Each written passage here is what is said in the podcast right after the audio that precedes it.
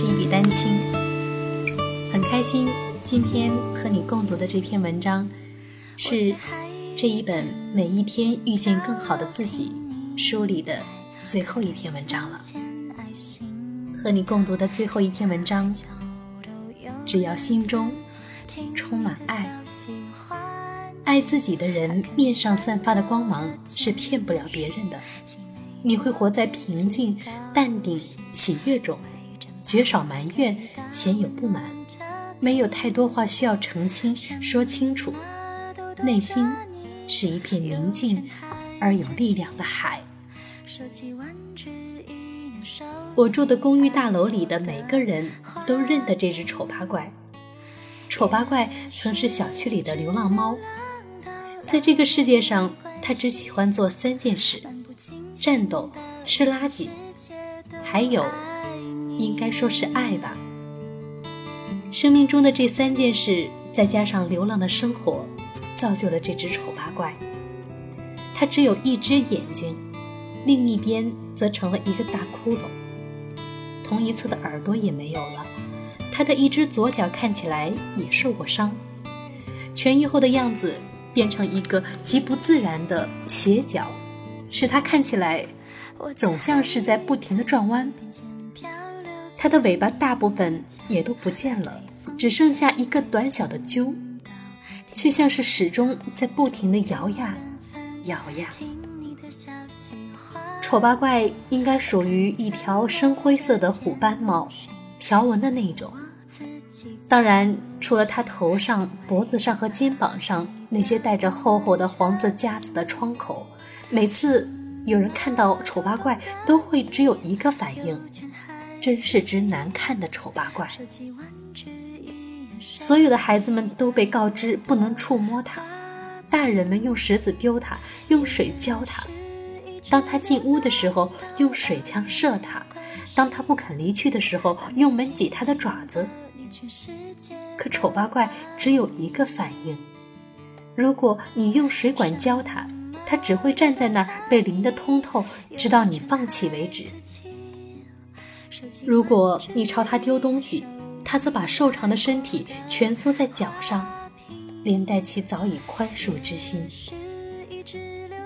每次他看到孩子，都会跑过去，喵喵，疯狂地喊叫，并用他的爪子在孩子们的手上使劲地蹭，祈求他们的怜爱。倘若你把他抱起来，他马上就会开始吸吮你的衬衫、耳环，一切他能找到的东西。一只丑八怪将爱分享给了邻居家的哈士奇们，可对方却并没有报以慈悲。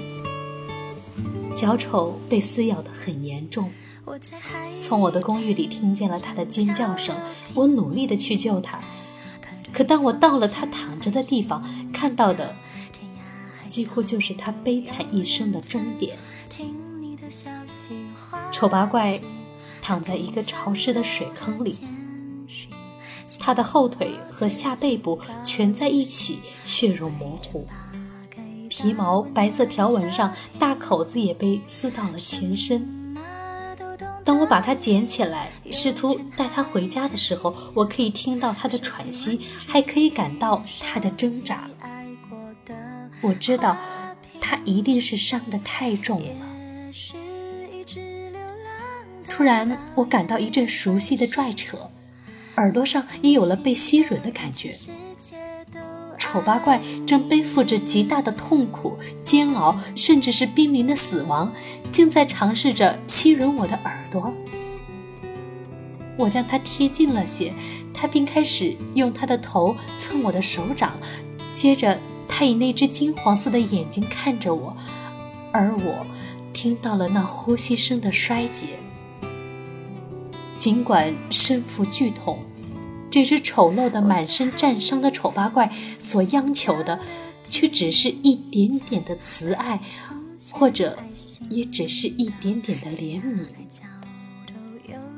在那时，我觉得丑八怪是我所见过的最美丽的、最亲爱的生灵。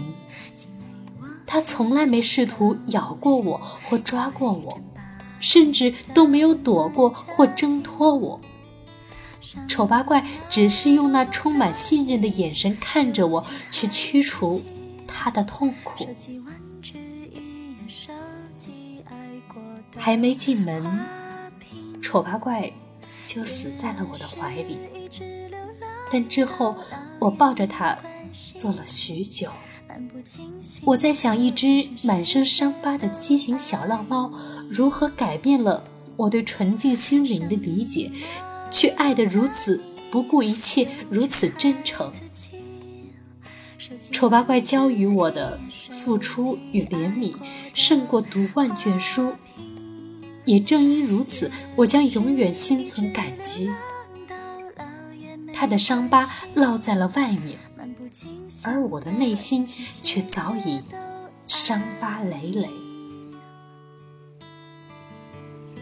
是时候忘掉过去，往前看，学会爱的真实，爱的深烈，将我之所有给予那些我在意的人。许多人。追求更富贵、更成功、更迷人、更美丽，而我将开始去追求做一只丑八怪。